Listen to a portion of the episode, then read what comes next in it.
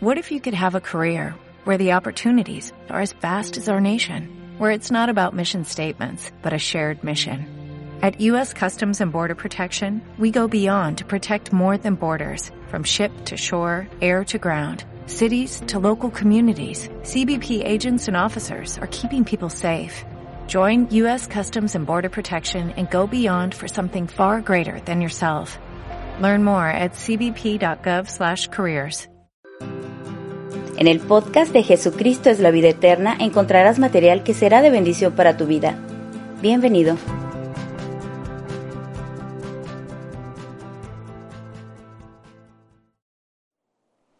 ¿Qué tal hermanos? Buenos días. ¿Están listos para escuchar la palabra? Qué bueno hermanos, porque eso me motiva a mí, que si tardo dos horas no, es, no soy yo, es el Señor. ¿No es cierto hermanos? Vamos a tratar de ser lo más breve posible. Sé que el calor está un poco fuerte y queremos salir ya al aire. Qué bueno, hermano. Vamos a hablar de un tema, hermano, que le puse por título La oración de un cristiano maduro. Y vamos a tomar como base el libro de Filipenses, capítulo 1, versículo 9 al 11.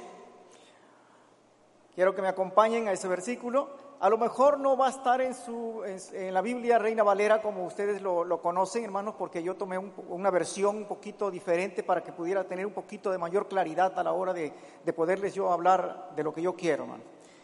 Dice la palabra de Dios en el libro de Filipenses, versículo 9, 1, capítulo 1, versículo 1, del 9 al 11, dice de esta manera. Y esto pido en oración, que vuestro amor abunde aún más y más en conocimiento verdadero y en todo discernimiento, a fin de que escojáis lo mejor para que seáis puros e irreprensibles para el día de Cristo, lleno de fruto de justicia, que es por medio de Jesucristo, para la gloria y alabanza de nuestro Dios. Hermanos, aquí Pablo está terminando con una oración. Esta es la básicamente lo que es el final de la carta de la introducción que Pablo había enviado a los filipenses y Pablo lo estaba terminando con una oración.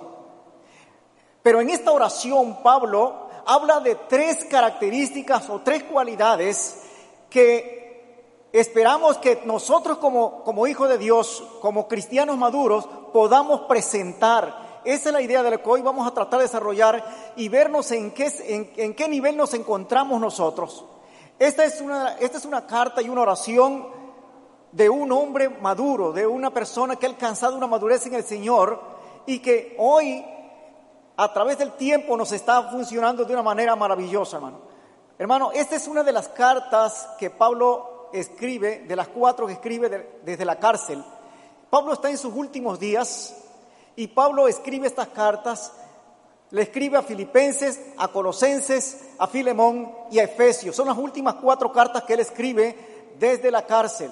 Así que Pablo tiene una mente cristocéntrica, una mente teológica, una mente eh, que sabe mucho, conoce mucho, una, persona que ha tenido ya muchísima experiencia con Dios. Y ahora él escribe esta carta a los filipenses, eh, a los que él, hermanos, llama mi corona y gozo mío. Eso es algo increíble de lo que Pablo está hablando con ellos. Y, y Pablo tiene una preocupación por ellos. Pablo quiere que estos hermanos de Filipos ahora exhiban estas tres características o tres cualidades de las cuales Pablo habla en estos versículos, sobre todo en el versículo 9. Vean ustedes qué es de lo que Pablo habla. Amor en crecimiento, conocimiento verdadero y todo discernimiento. Son tres cualidades que tú y yo, hermano, debemos de tener. Aunque hoy voy a hacer solamente, hermano, voy a hablar de dos cualidades. Voy a hablar acerca del amor en crecimiento y el conocimiento verdadero. El discernimiento se me ha quedado un poquito, verdaderamente a mí un poco complicado en el momento de que yo quise hacer esta, este, este mensaje. Me quedé un poco corto en él y quiero decirles que vamos a hablar de, estos dos, de estas dos características, pero que estas dos características, hermanos, son suficientes para que si nosotros ponemos en práctica todo esto, tendremos una iglesia, verdaderamente decidida a cambiar este mundo. Eso depende de ti y de mí, hermanos. Ok, no hay duda, hermanos, que a la medida en que nosotros maduramos en el Espíritu, Dios va formando en nosotros cualidades. Pero esas cualidades que Dios va formando, es necesario, hermano, que nosotros demos un resultado a la hora de que nosotros estemos viviendo nuestra vida cristiana. Pablo tenía un, un deseo ardiente porque estos hermanos verdaderamente alcanzaran verdaderamente esas cualidades que es lo que hoy Pablo nos quiere enseñar a través de la palabra para que tú y yo también la alcancemos. Pablo tenía una pasión increíble por esto, hermano. Y vean ustedes, quiero que me acompañen al libro de Gálatas, en el capítulo 3, Pablo le llama la atención de una manera increíble a los hermanos de Galacia. Y les dice esto, hermano, vean ustedes, se lo voy a parafrasear, hermano. Le dice, Gálatas insensatos, ¿Quién les fascinó para que se dejaran engañar de una manera tan fácil? Habiendo ustedes, habiendo ustedes, habiendo aprendido a través del Espíritu, de la gracia de Dios, ahora ustedes terminan precisamente, terminan en la carne bajo la ley. Y después de que Pablo les llama la atención, vean ustedes las palabras y el vocabulario que Pablo usa con ellos. Pablo les dice, hijos míos, por quien vuelvo a sufrir dolores de parto hasta que Cristo sea formado en ustedes. Hermano, yo no sé si tú puedas sentir la pasión del corazón de este hombre. No sé si puedas sentir cómo el corazón de este hombre vibraba en el momento que él podía decir eso y que decía, dada su desviación, dada la desviación de ustedes ahora, que no veo que Cristo esté en ustedes, la imagen de ese Cristo que yo quiero que esté en ustedes, no la puedo ver. Ahora yo voy a volver a comenzar mi trabajo con ustedes, voy a volver a empezar con ustedes de tal forma que yo vuelvo a sufrir dolores como de parto hasta que Cristo sea formado en ustedes. Había una pasión en este hombre increíble. Por eso, hermano, es importante que entendamos bien que todo esto, hermano, yo lo menciono por una sola razón, porque esto de lo que yo les estoy hablando es la razón por la que Pablo escribe esta carta. Escuchemos de nuevo lo que es el versículo, hermano.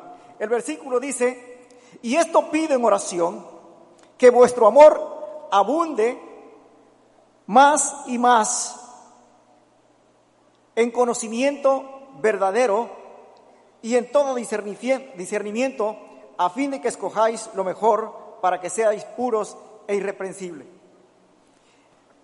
La palabra amor aquí, hermanos, es la palabra agape, que es un amor incondicional.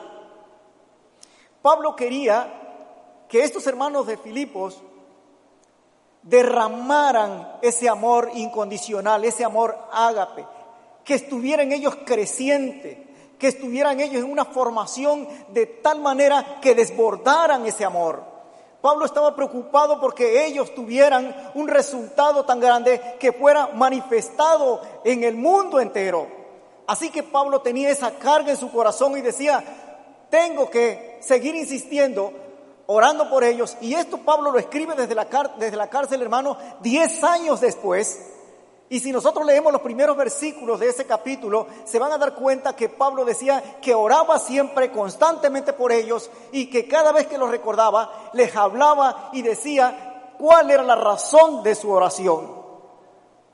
Así que Pablo ora, nos revela parte del contenido de la oración que Pablo hacía por estos hermanos de Filipos. Pero Pablo aún no nos ha declarado con claridad cuál es el objeto de ese amor. Está pidiendo Pablo que los filipenses amen cada día más a Dios o están pidiendo, está pidiendo Pablo que los hermanos filipenses amen cada día más a sus hermanos. Y la respuesta a lo que la palabra de Dios nos muestra y nos dice es en ambas cosas. Dios estaba diciendo a través del apóstol Pablo que tenía que orar para que creciera más en ese pueblo el amor de Dios, para que ellos pudieran también amar a los hermanos. Porque tú no puedes, porque tú no puedes amar a Dios sin amar a tu hermano. Y no puedes amar más a Dios si de la misma forma tú no amas más a tu hermano.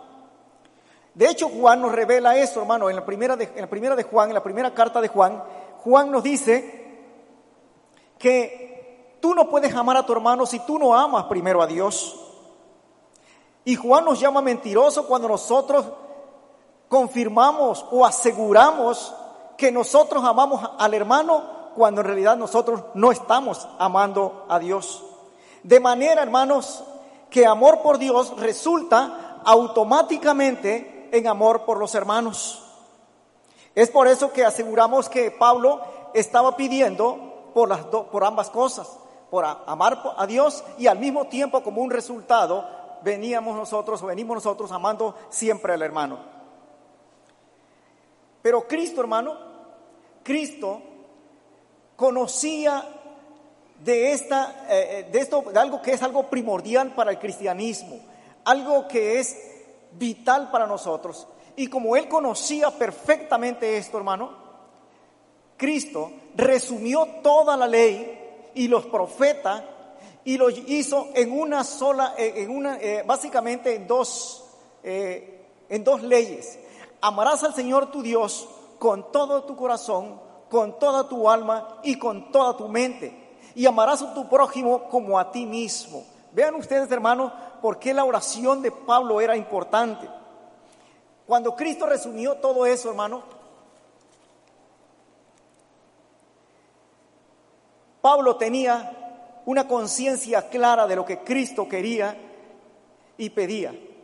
Así que Pablo, precisamente en esta oración, en lugar de pedir por cosas triviales de la vida, Pablo sabía y conocía que para él era importante pedir por oraciones mucho más profundas que fueran en beneficio de la iglesia, en beneficio de aquellos hombres a que él conocía y que los tenía por ovejas o los tenía por amigos o por amigos de batallas.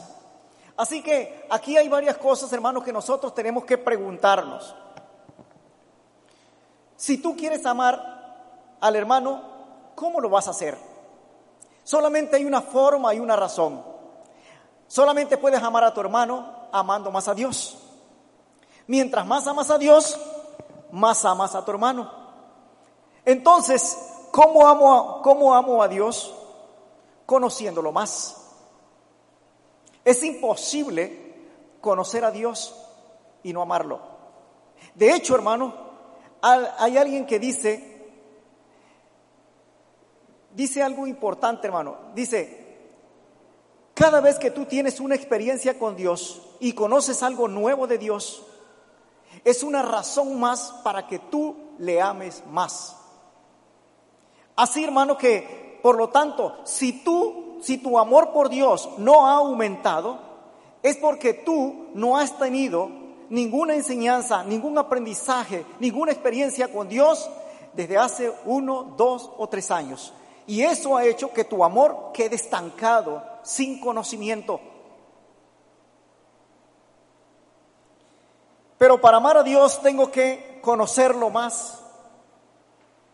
Así que, ¿cómo conozco yo más a Dios? Hermano, la mejor revelación para conocer a Dios está en su palabra. Dios te puede enseñar a través de la vida experiencias, pero no es la mejor forma de conocer a Dios. La mejor forma de conocer a Dios es a través de su revelación, a través de su palabra, de tal forma que poca palabra, poco conocimiento. Poco conocimiento, poco amor por Dios. Poco amor por Dios, nada de obediencia. Y Cristo nos enseña algo importante en esto, hermano. Cristo dice algo importante. Dice, si me amáis, obedeced mis mandamientos.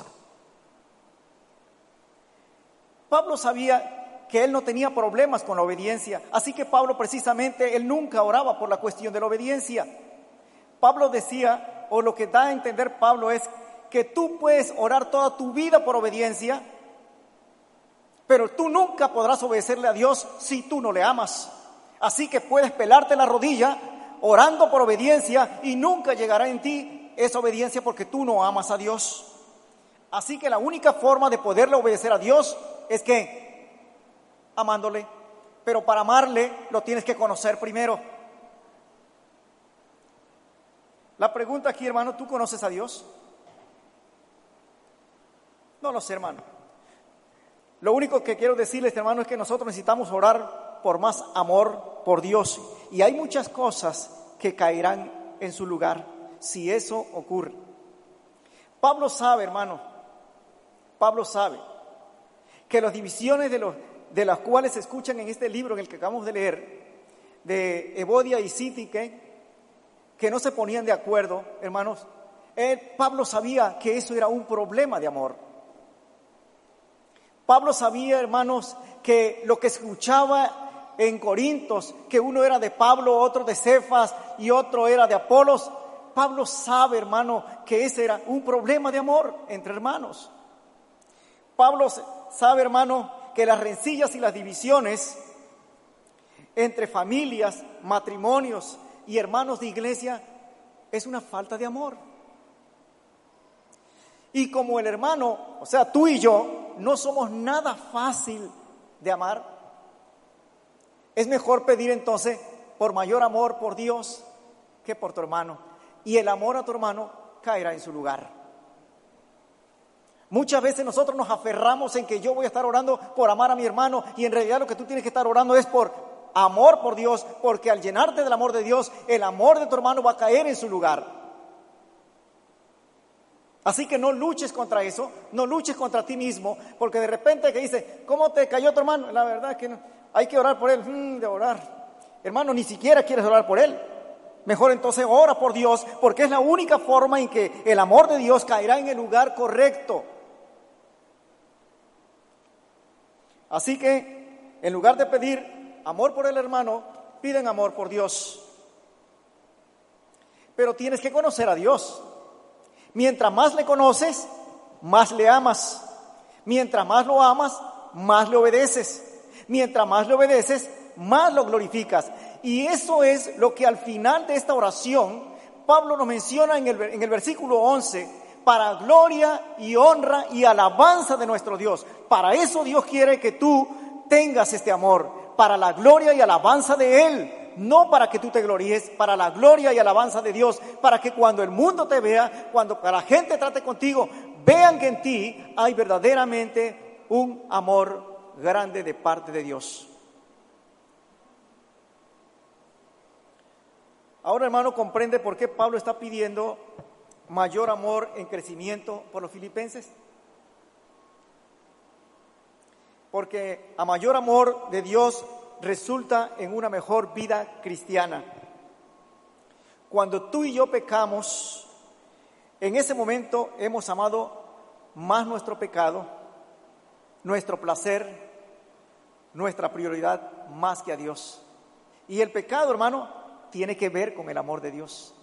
Porque si tú amas a Dios, de seguro que te cuidarías para no pecar. Por eso es que Pablo cuando escribe a, la iglesia de Éfeso, le dice, por eso mi oración es, doblo mis rodillas delante de Dios hasta que estéis arraigados y cimentados en amor. Así que cuando tú amas a Dios, empiezas a qué? amar las cosas de Dios. Cuando, cuando yo no amo las cosas de Dios o las cosas que Dios ama, esa es una alarma, hermanos, es una alarma de que yo no estoy amando a Dios.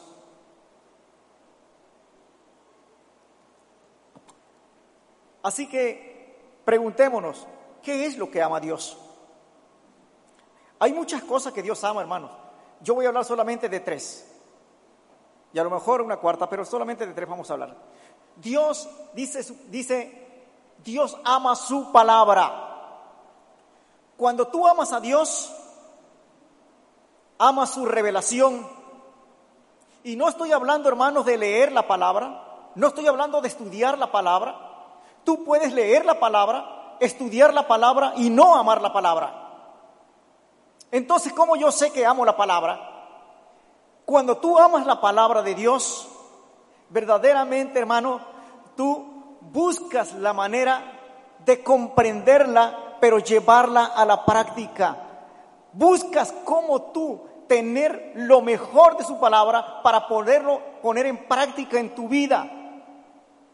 De hecho, no nada más amas las promesas que están dentro de ella, sino también las prohibiciones que están dentro de ella. Porque tú sabes que las prohibiciones en la palabra de Dios que son para ti y que son para mí, también son bendiciones. Hemos llegado a comprender que lo que Dios nos prohíbe es una bendición para nuestra vida. Por eso es que, que Santiago le llama a la ley de Dios la ley de la libertad, porque la ley de Dios no, no lo restringe, sino nos da a nosotros una plena libertad para yo vivir la vida cristiana en toda la plenitud posible. Así que hermanos, si quieres amar a Dios, necesitas amar su palabra. Pregúntate, ama su palabra como Él la ama? Dios ama su nombre. Una y otra vez la palabra nos revela, por amor a mí mismo lo hago, por amor a mi nombre lo hago. Dios eligió un mandamiento entre diez mandamientos para poder que proteger su nombre. Y yo sé que Dios engrandece su nombre porque en el libro de Salmos, capítulo 138, versículo 2, dice que Dios engrandeció su nombre y su palabra sobre todas las cosas. Así que hermano, si tú amas a Dios, necesitas también amar su nombre, reflejar su nombre. Tú tienes que hacer algo por el nombre de Dios. Dios ama también, hermano, a su Hijo. Quiero decirles esto, hermano, no me contesten tan rápido. Dios ama a su Hijo. La pregunta es, ¿tú le amas? Y yo sé que tú me puedes decir, sí, nosotros amamos a Cristo. Hermano, lo que yo quiero decir es, verdaderamente cuando tú oras, cuando tú pronuncias su nombre, hay algo que mueve la fibra de tu corazón. Cuando tú dices en el nombre de Cristo, algo te dice a ti. O simplemente en el nombre de Cristo, amén. Como que ya lo tenemos hasta como costumbre. Y en nombre de Cristo, hermano, si tú amas a Dios, tienes que amar a Cristo. Y amar a Cristo también significa, ven ustedes, hermano, amar a Dios, amar al Hijo, también tienes que amar a todos sus hijos que ahora Él ha engendrado a través del Hijo. Y vean ustedes cómo se da este hecho, hermano. En la vida de David hubo un hombre llamado Jonathan, que tuvieron una amistad en el amor ágape de Dios. David, estando como rey, muere eventualmente Jonathan, la casa de Saúl va desapareciendo y un día David dice, ¿habrá alguien de la casa de Saúl, descendiente de, Jonathan, que esté vivo? Yo quiero honrarlo. Y David no lo conocía, pero David tenía, amaba la memoria de Jonathan. Y por ese amor, David quería darle una vida diferente a cualquiera de esa descendencia. ¿Saben quién lo tuvo que aprender también, hermanos? Pedro. Cuando Jesús le dijo a Pedro, Pedro, ¿me amas? Por tres veces le preguntó. Dice, Señor, tú sabes que te amo. ¿Ya ves esas ovejas? ¿La miras? Quiero que la empieces a apacentar. Quiero que la empieces a alimentar. Pedro, Pedro tuvo que aprender que si amaba al Hijo, tenía que amar también su descendencia. Ahora, hermano, ¿tú amas a tu hermano? ¿Oras por él? Cuando no llega, ¿te preocupa?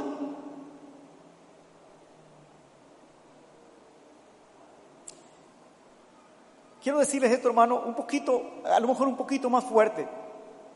Cuando tienes a un hermano en circunstancias, pues no agradables, en las peores de las circunstancias, ¿puedes ver en tu hermano algo bueno? ¿Algo agradable? ¿Alguna virtud en él? ¿Haces el esfuerzo por pensar en eso? Hermano, vean ustedes cómo se da. Amor por Dios, amor por el Hijo, amor por la descendencia, amor por todo. Y eso es lo que Pablo quiere que en esta iglesia y en todas las iglesias de este mundo el amor de Dios abunde.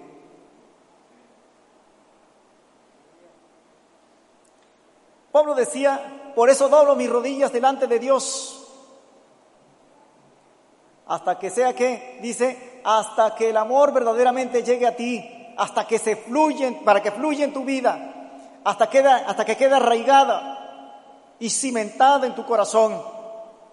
Pablo está pidiendo en esta ocasión por Efesios, por la unidad de esta iglesia.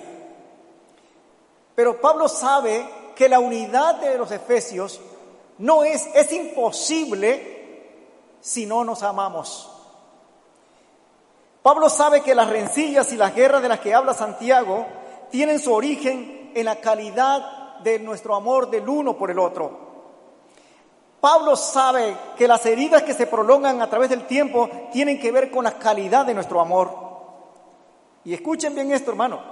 Y la razón por la que es de esa manera es porque nuestra imagen, opiniones, deseos, gustos y preferencias nosotros amamos tanto eso, ¿sí, hermano? Que si tenemos que romper nuestra relación de amor con el hermano por quedarnos con nuestros gustos, con nuestros deseos y preferencias, lo hacemos. Pero Cristo dice, no, hermanos, no es así. Amor por Dios, amor por los hermanos, desde el Antiguo Testamento va de la mano. La única forma en que tú puedes mostrar que tú tienes a Dios es amando a tu hermano, si no te engañas a ti mismo. El Señor dice, tú puedes tener todos los dones del mundo, todos los talentos del mundo, todo el conocimiento que tú quieras, si no tienes amor, todo eso se volvió inservible. Así que tu don, tu talento, tu llamado es inservible en ausencia de amor. Así que Pablo tiene varias cualidades, pero él habla primeramente del amor, pero él habla de un amor informado, un amor que está hablando y que va a tener un resultado en, el, un conocimiento particular. La palabra traducida con conocimiento aquí en este versículo es epignosis, que visto por los académicos, dicen ellos que es el reconocimiento de la voluntad de Dios que es efectiva en la conducta de una persona que conoce a Dios. Por eso Pablo sabía que si tú te llenas de ese amor o el, estás consciente de ese amor, tu conducta va a ser removida por el Espíritu de Dios hasta que tú seas una mujer y un hombre totalmente diferente, tocado por el Espíritu. Hermanos, la declaración de amor, la más, la tenemos, la más grande, hermano, la tenemos en la Biblia, en el libro de, de Corintios capítulo 13. Pero yo quiero darles esa declaración, hermanos, porque quiero terminar con esto. En primera de Corintios capítulo 13, dice el Señor, ¿tú quieres amar? Ok, dice el Señor, Si tú quieres amar, dice esto, el amor es sufrido, es benigno, el amor no tiene envidia, el amor no es jactancioso, no se envanece, no hace nada indebido, no busca lo suyo, no se irrita, no guarda rencor, no se goza de injusticia, mas se goza de la verdad. Todo lo sufre, todo lo cree, todo lo espera, todo lo soporta. Fácil. Fácil de leer. Yo no sé, hermano, si tú puedes, si tú puedes hacer esto. Yo no puedo. Pero el Espíritu de Dios que vive en mí, Él puede vivirlo a través de mí y para eso Dios me dio su Espíritu. Entonces, mis hermanos, Pablo está hablando de un amor en especial, de un amor trascendente, de un amor que puede glorificar su nombre. Pablo no está hablando de un amor romántico. De hecho, el amor romántico no tiene la capacidad de mantener las relaciones por mucho tiempo. El 50% de divorcio nos lo dicen cada día más. El amor de Dios del cual Pablo nos está hablando aquí es un amor de elasticidad, un amor que no se quiebra, un amor que nos está formando a través quizás del dolor o de los problemas, pero que nos permite estar unidos para que tú y yo permanezcamos en esa unidad con nuestro Dios. Así que mi hermano, Dios anhela que tú y yo crezcamos en un verdadero conocimiento de Dios y sobre todo en amor en abundancia. Dios espera de ti y de mí que no, que no seamos la misma iglesia del año pasado, sino que ahora seamos aún mejores. Que cada día el mundo sepa que aquí hay un representante de Dios y que es la iglesia. Y necesitamos nosotros fortalecernos con su amor, tomados de la mano de Él para que esto pueda ser. Queremos amar a este mundo, amemos a Dios. Queremos amar a nuestros hermanos, amemos a Dios. Y eso, hermano, lo podemos hacer si tú y yo dependemos en una, en una totalidad de Él. Que Dios bendiga su palabra.